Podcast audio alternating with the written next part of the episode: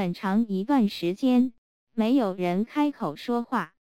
佛格的眼角甚至能够瞟见外面广场上紧张期待着的人们脸庞的海洋。我们会被暴民们绞死的，是吗？他喃喃地说道。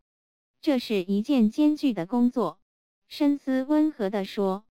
四十二，卢恩克沃尔嚷道：“难道这就是你经过七百五十万年的运算后展示给我们的结果吗？”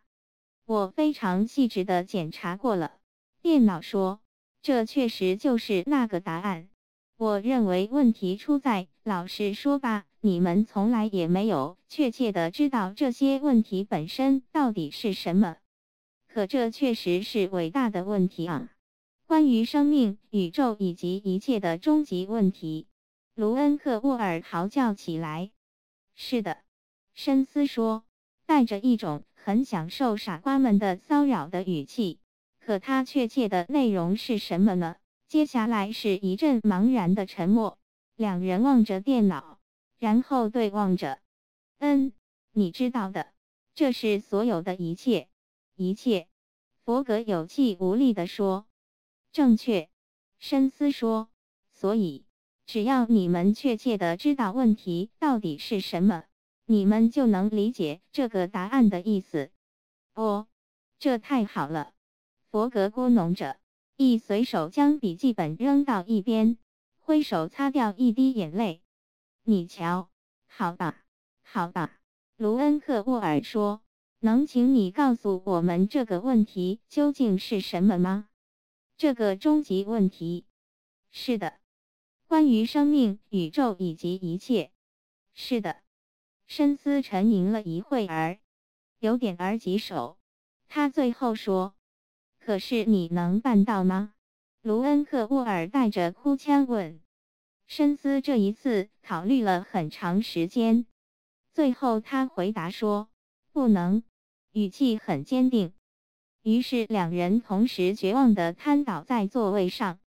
不过我能告诉你们谁能办到。深思接着说。他们又同时猛然抬头看过来。谁？告诉我们。突然间，阿瑟开始感到有什么东西像是在他其实并不存在的头皮上蠕动着。他缓慢但却不可抗拒地朝着控制台前移。不过，他可以猜想得到，这一警示设置这段录像的人为了追求戏剧性效果所采取的手段。我说的不是别的，正是那台将在我之后诞生的电脑。深思吟唱似的说道，他的声音又重新恢复了惯常的雄辩家的腔调。这台电脑，连它最基本的操作参数都是我所计算不出来的，但我将会为你们设计出来。这是一台能够计算出这个终极问题的答案的电脑。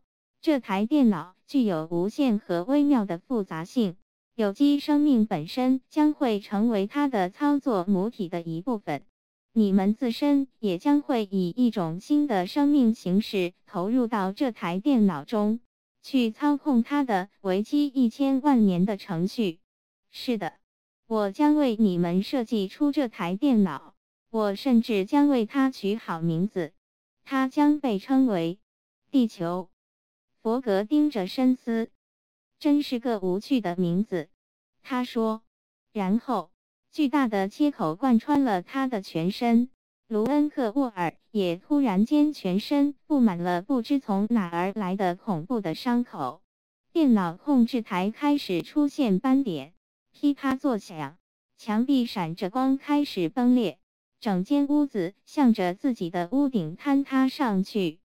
斯拉提巴克法斯克站在阿瑟面前。手里握着两根电线，磁带的结尾。他解释说：“